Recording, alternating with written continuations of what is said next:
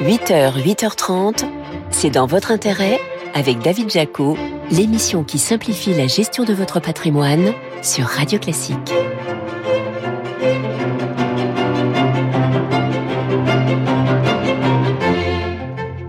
Bonjour, ravi de vous retrouver pour un nouveau numéro de C'est dans votre intérêt sur Radio Classique.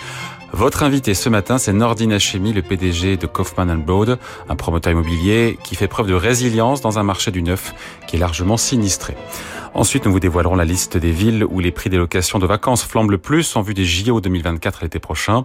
Enfin, de combien la BCE pourrait-elle baisser ses taux d'intérêt l'an prochain? Réponse en fin d'émission.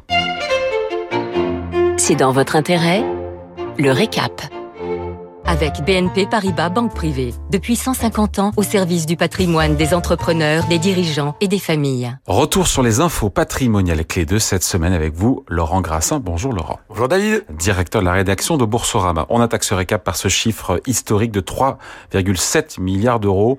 Euh, c'est le montant de votre compte en banque, euh, Laurent Si seulement. Ah, dans ce sens-là. Hein, mais, non, mais non, mais non, 3,7 milliards d'euros, David, c'est la décollecte enregistrée en octobre sur le livret A.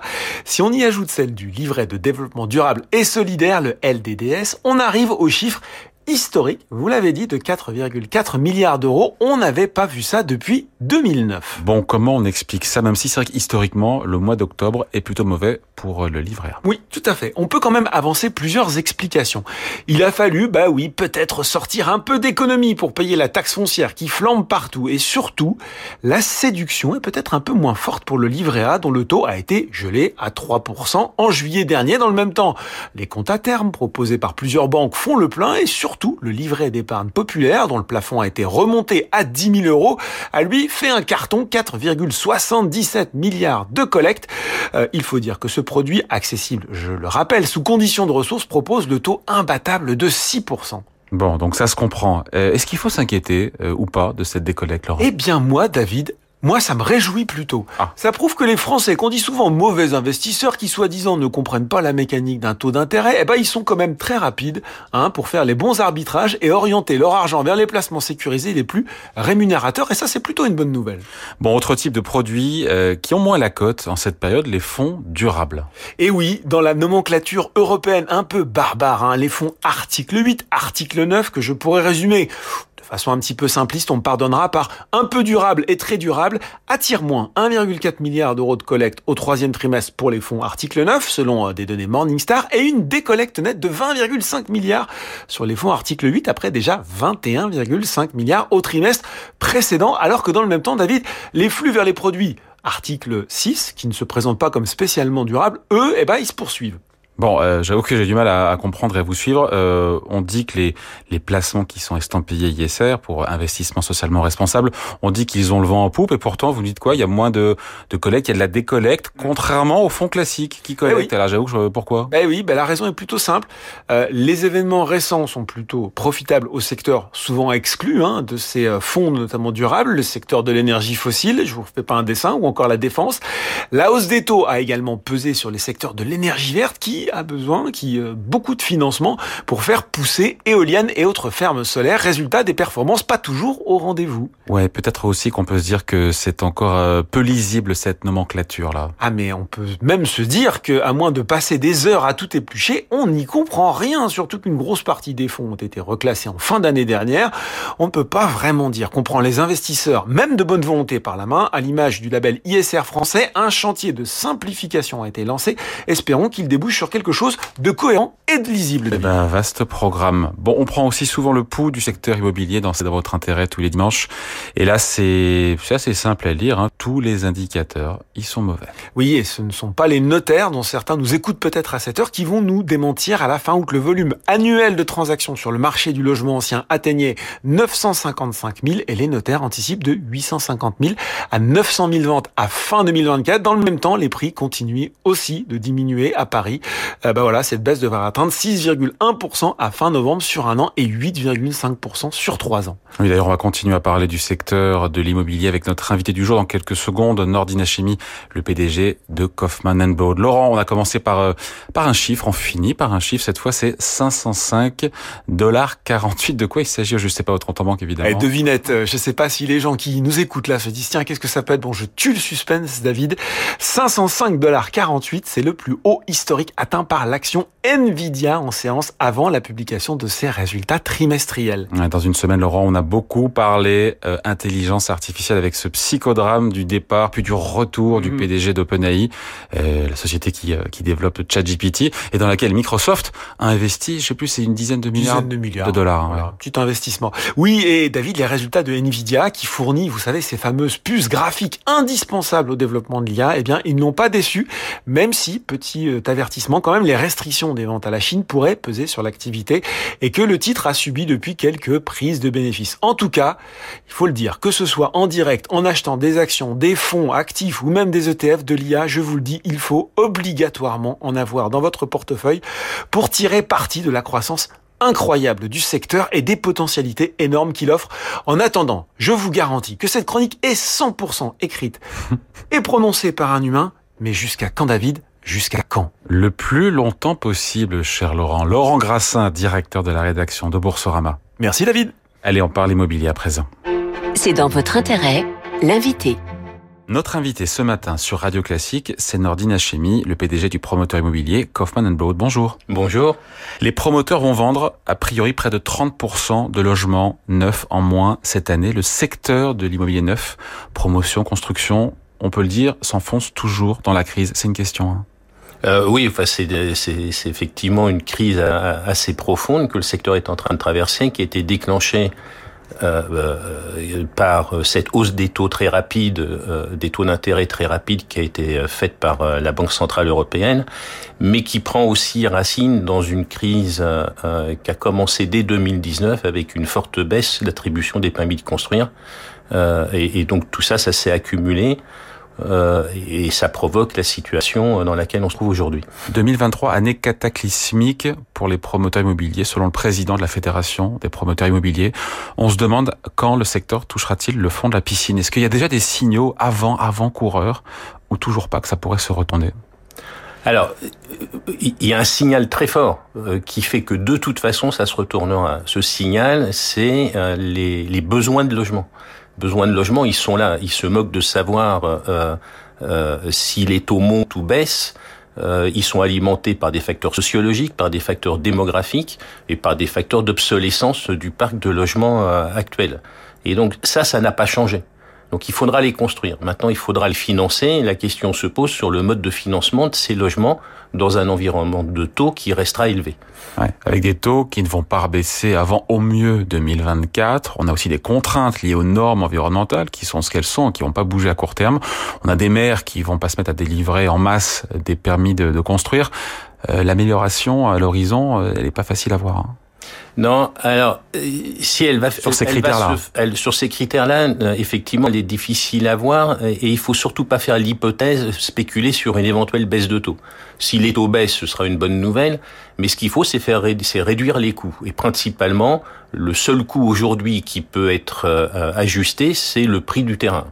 Euh, les coûts de construction vont être relativement stables, même si on voit que des entreprises sont en difficulté au niveau de la, du BTP et font des efforts de prix, mais on peut pas non plus non plus s'appuyer sur cette euh, dimension-là parce que ce sont des entreprises qui vont devenir très fragiles économiquement. Il va y avoir beaucoup de dépôts de bilan malheureusement dans les entreprises de BTP, et donc il faut remettre à plat euh, les, les prix des terrains. Il faut revenir on en est où à la raison sur ces coûts des terrains? Comment on fait On n'en est pas encore arrivé. Les prix des terrains? On la prise de conscience tant euh, euh, parmi les propriétaires privés que parmi les propriétaires publics n'est toujours pas là. Et donc on a encore des demandes un peu un, un, peu particulières, pour pas dire farfelues, des attentes sur des prix de terrain qui sont pas réalistes par rapport aux conditions de marché actuelles. Nordine Hachemi, est-ce que le gouvernement, l'exécutif, a pris la mesure de la situation, cette crise du logement, où il se trompe, c'est ce que, c'est ce que disent certains en pensant que cette crise est conjoncturelle? Alors, je, c'est difficile de, d'être dans l'esprit des de, de, nos gouvernants. Je pense qu'ils ils sont quand même conscients de, des, conséquences de la crise du marché immobilier, tant au niveau de l'impact social que va, que va provoquer cette crise, parce que un, pays qui ne, crée pas les conditions de logement, enfin de besoins aussi fondamentaux que le logement euh, euh, pour sa population, ça va provoquer des tensions sociales très fortes. Donc il y a une prise de conscience. Toute la difficulté est que les décisions prises aujourd'hui ne sont pas du tout, n'ont pas d'impact visible à l'échelle d'un pas de temps euh, politique. Donc les bonnes décisions à prendre aujourd'hui euh, ne verront des effets maintenant que dans 2-3 ans. Et donc à chaque fois qu'on alerte sur des mauvaises décisions en cours, euh, en Lesquelles alertant, pardon, Lesquels? Bah par exemple quand euh, euh, moi je me suis toujours battu pour euh, pour qu'il y ait beaucoup plus d'investisseurs institutionnels et donc qu'on s'appuie pour l'investissement locatif dans le logement et qu'on s'appuie beaucoup moins sur l'investissement fait par des particuliers avec des avantages. C'est le souhait du gouvernement aussi. hein. Oui, sauf que moi je leur disais ça en 2019, quand les taux étaient très bas, et en disant c'est maintenant qu'il faut le faire. Et certainement pas euh, quand ils m'ont dit bah tiens on va faire euh, on va faire donc euh, cette suppression des dispositifs fiscaux. C'était l'été dernier quand la Banque centrale européenne a fait a provoqué une hausse des taux jamais vue dans l'histoire d'une banque centrale. Et là je leur ai dit c'est certainement pas le moment de le faire. Euh, c'est comme quand on pilote, il y a des moments où on peut euh, on peut euh, regarder son téléphone quand la voiture est à l'arrêt, puis quand on conduit, on conduit, on regarde plus son téléphone. Donc, euh, ça a été fait en dépit du bon sens, avec un, un, un Un mauvais timing, avec un mauvais timing. avec un très très mauvais timing. Les mises en vente au niveau euh, global s'écroulent, de logements neufs de près de 49%. Euh, c'est la preuve que les promoteurs renoncent carrément à lancer des nouvelles opérations parce qu'ils préfèrent, on peut comprendre, écouler leur stock. On en est là. Alors, c'est Et ça crée la pénurie de demain, ça. hein. Exactement, parce que l'ajustement euh, ne se fait pas sur les prix dans la construction de logements neufs aujourd'hui. Pour le commun des mortels, c'est une aberration, ça. C'est pas ça, c'est que le projet se fait, ça- il se fait sur les volumes. Euh, euh, vous, vous, si vous n'arrivez pas à faire baisser les coûts, notamment avec une baisse des prix de terrain, On y eh revient. bien, vous arrivez à un prix de sortie qui correspond pas au pouvoir d'achat de vos clients. Donc vous ne faites pas l'opération. Si vous baissez les prix et que vous êtes en perte, vous avez aucune raison de faire l'opération. Donc les prix s'ajustent sur l'ancien, puisque l'ancien, il est déjà construit. Vous pouvez avoir une famille à un moment donné qui, de toute façon, va s'agrandir, donc va dire, je vends un logement, un plus petit logement moins cher, mais j'achèterai aussi mon logement plus grand moins cher. Donc tout ça, ça s'équilibre plus ou moins. Mais euh, euh, sur la construction neuve, elle se fait ou elle ne se fait pas. Donc aujourd'hui, vous pouvez constater une baisse de prix sur le stock, Hmm. euh, mais certainement pas sur le flux. Et donc, d'ailleurs, sur ces stocks euh, à écouler, ou- aussi chez Kaufman Broad, vous consentez des rabais qu'on voit, on voit des pubs euh, un peu partout dans la rue, euh, euh, cuisine équipée, installée, frais de notaire offerts. euh. Alors nous, on n'en fait pas plus. On a une spécificité. Là, je vous ai parlé du marché, je vous ai pas parlé de Kaufman et Broad. On y vient, on y vient, on y vient. Le, on a une spécificité, c'est que nous, on n'a pas de stock. Euh, Il faut le dire, pardon, coupe, mais dans un marché qui est très difficile, Kaufman Broad fait preuve de résistance. Vous l'avez prouvé, euh, il faut le dire, lors de la publication de vos résultats début octobre. Euh, vous n'échappez pas, j'imagine, à la tendance baissière, mais vous résistez. Oui, alors on a une spécificité, c'est que cette crise, on l'attendait pas nécessairement sous cette forme, mais on a toujours fait l'hypothèse que les armes ne montaient pas jusqu'au ciel et on a jamais, on a refusé d'analyser, de prendre des décisions de lancement de programme en faisant des hypothèses de baisse de taux. Alors ça s'est traduit comment ces dernières années? C'est qu'on a fait moins de croissance que le marché, par contre on n'a pas eu de dette. Et on a toujours travaillé euh, pour... euh, Mais c'est rare, c'est un promoteur sans dette. hein. et, bah, on- en tout cas, c'est notre cas. On n'a pas de dette. On est même, euh, d'ailleurs, on a, on est même le seul promoteur en Europe à être classé, noté. Vous savez, il y a des, des agences de notation comme Fitch, et on est noté euh, investment grade, euh, c'est-à-dire triple B-. Il n'y a pas un seul promoteur en Europe qui est dans cette situation. Et je crois qu'on est très peu dans le monde. Et il faut regarder aux États-Unis qui sont sur des modèles différents. Euh, donc ça, c'était notre manière de faire, de dire on fait des programmes, on tient compte de, ils doivent être économiquement équilibrés au moment où on les lance, et on fait pas, et on a refusé de faire une surenchère sur les prix de terrain, euh, de répondre à des consultations. Il y a des euh, centaines de, il y a une consultation il y a encore pas très longtemps, il y avait 100 promoteurs qui ont répondu. Bah, on dit ça nous intéresse pas. On va, le, le, celui qui va gagner sera le plus bête, ce sera celui qui proposera le, le projet le plus aberrant qui ne se fera pas à l'arrivée en plus. Si vous allez mieux que les autres, donc c'est parce qu'il y a moins de dettes et c'est aussi parce que les délais de vente chez vous sont plus faibles. C'est 20 mois en moyenne sur le marché, c'est beaucoup moins chez Kaufman Broad. Euh, cette durée d'écoulement plus faible. Donc c'est une des clés, j'ai bien compris, de votre résilience. Mais comment vous faites pour vendre plus vite que les autres? On se met au bon prix euh, dès le départ. Comme je vous disais, on va renoncer, on va, on va faire nos, nos, nos, budgets, on va prendre la décision de faire un programme en fonction de, du pouvoir d'achat de nos clients.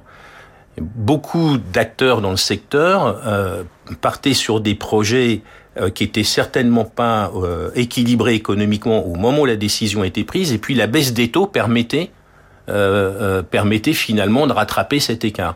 Comme je vous le disais, ça s'est traduit par moins de croissance pour Kaufman pendant cette période-là. par contre, en étant très rigoureux sur les prix de terrain, sur la nature des opérations, sur leur qualité, ça nous a toujours permis de vendre beaucoup plus vite en étant moins cher et donc de ne pas avoir de dette. Oui, les Français ont quand même perdu, et c'est pas de votre faute, c'est la faute de la Banque Centrale Européenne, c'est mécanique, 25% de pouvoir d'achat immobilier en 18 mois. Nous, nous a rappelé d'ailleurs cette semaine la PDG de Nexity.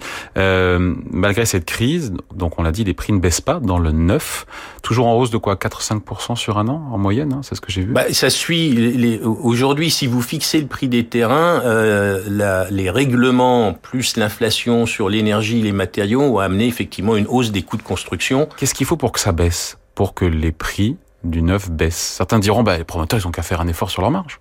Alors, la marge des nous, c'est facile. Euh, on, est un pur player, donc c'est assez facile de voir ce que c'est que la marge d'un promoteur.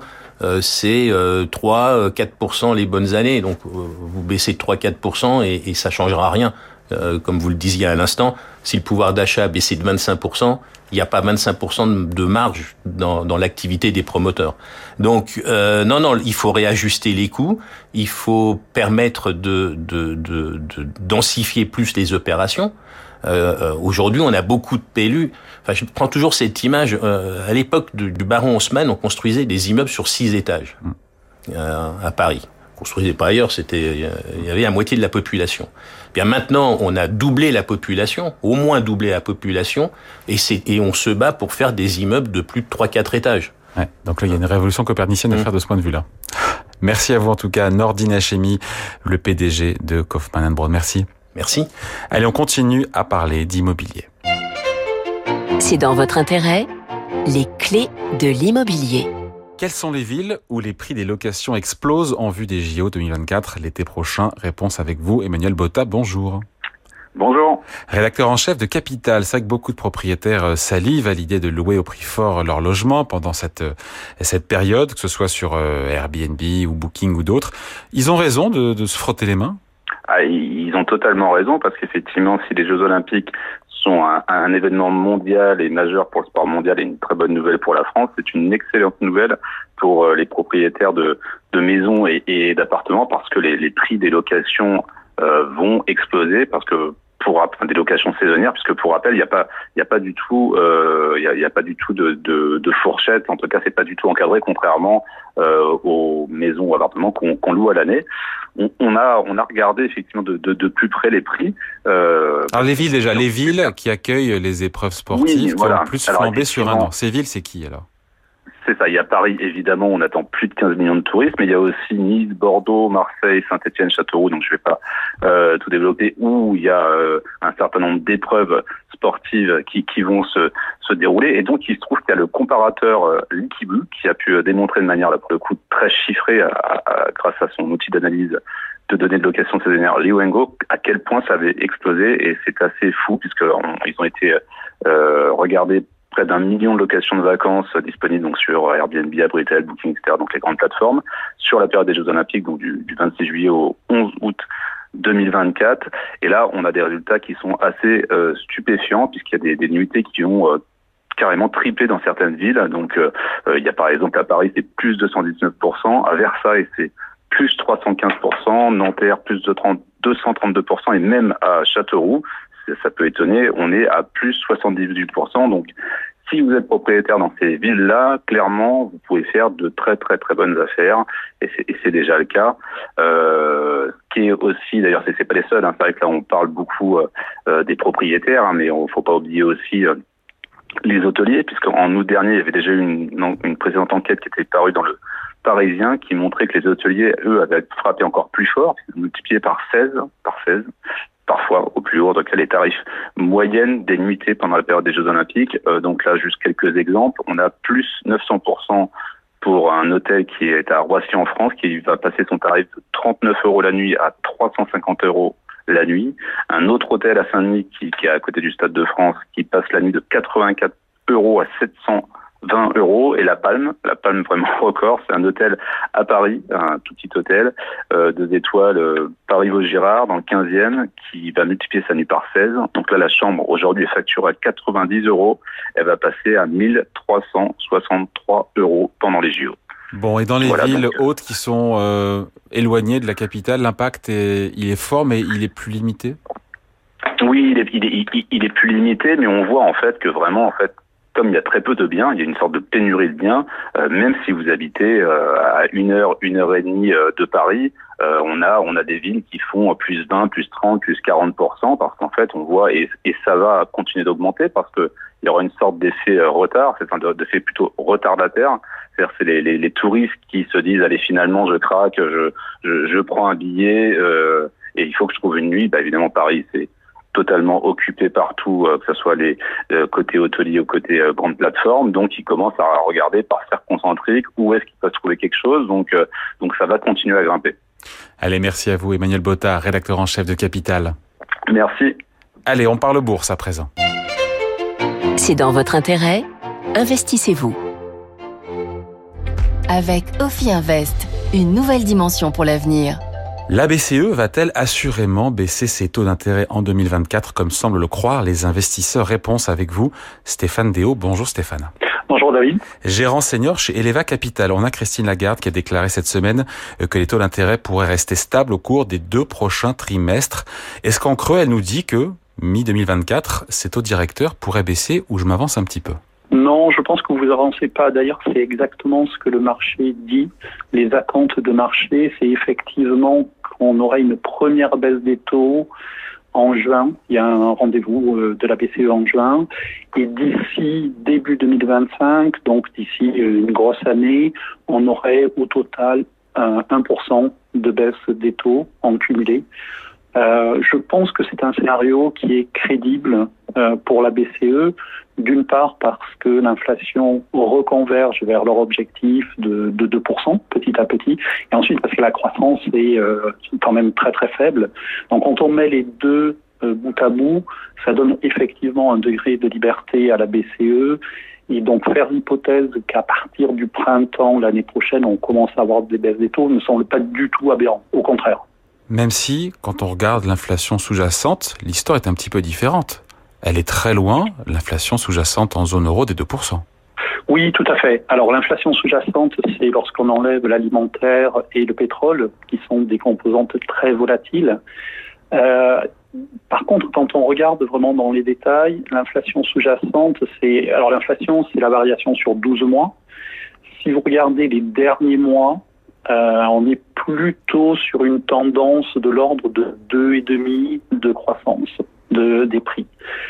Donc on a là aussi les dernières nouvelles qui montrent qu'on a plutôt tendance à reconverger vers un chiffre qui n'est pas très très loin de 2%. Hein. C'est pas un objectif extrêmement précis. Et donc si on est un petit peu patient, d'ici un ou deux trimestres, effectivement on aura des chiffres qui passeront au-dessous de 3% et qui se rapprocheront de, de 2. Donc c'est quasi certain euh, que la BCE baisse ses taux en 2024, même si l'inflation ne refluait pas assez vite, voire repartait la hausse alors certains, il faut jamais dire ça avec les marchés, mais je dirais qu'il y a une probabilité euh, très importante. Là où le bas blesse, ce sont les salaires, parce que les salaires progressent relativement vite à l'heure actuelle. Si les salaires progressent, c'est des coûts pour les entreprises qui ont tendance à monter leur prix de vente, donc de l'inflation. Et si les salaires progressent, ben la demande de la consommation va rester élevée, donc les entreprises pourront augmenter leur prix. C'est cet effet boule de neige qui fait peur, je pense, beaucoup à, la BCE à l'heure actuelle. Vous parliez de Christine Lagarde. Euh, il y a un autre membre du board qui s'appelle Isabelle Schnabel qui en parle beaucoup du problème des salaires. Je pense que les salaires vont se tasser petit à petit. On commence à voir le, euh, le taux de chômage qui remonte doucement dans certains pays. Mais pour moi, c'est ça le, gros risque, c'est que les salaires restent très élevés et là, ça empêcherait la BCE de redonner du monde à l'économie et de relancer l'économie. Donc c'est ça qu'il faut regarder, je pense, de, de près.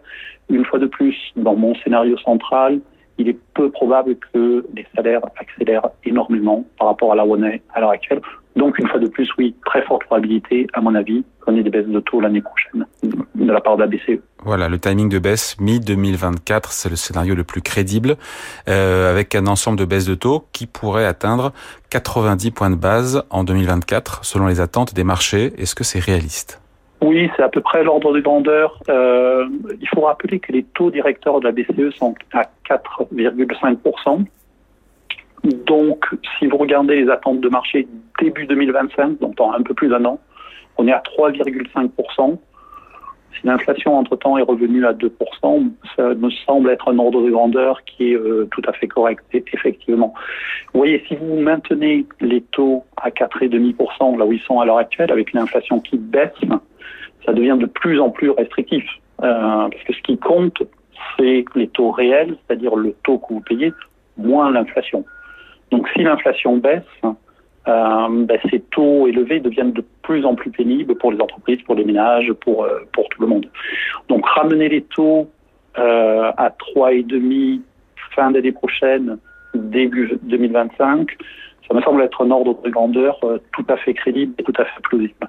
Allez, merci à vous, Stéphane Déo, gérant senior chez Eleva Capital. Merci David. Voilà, c'est dans votre intérêt, c'est fini pour aujourd'hui. Émission à réécouter en podcast sur radioclassique.fr et sur vos plateformes habituelles. Je vous retrouve bien sûr dimanche prochain. En attendant, la musique revient avec votre week-end Radio Classique présenté par Laure Maison.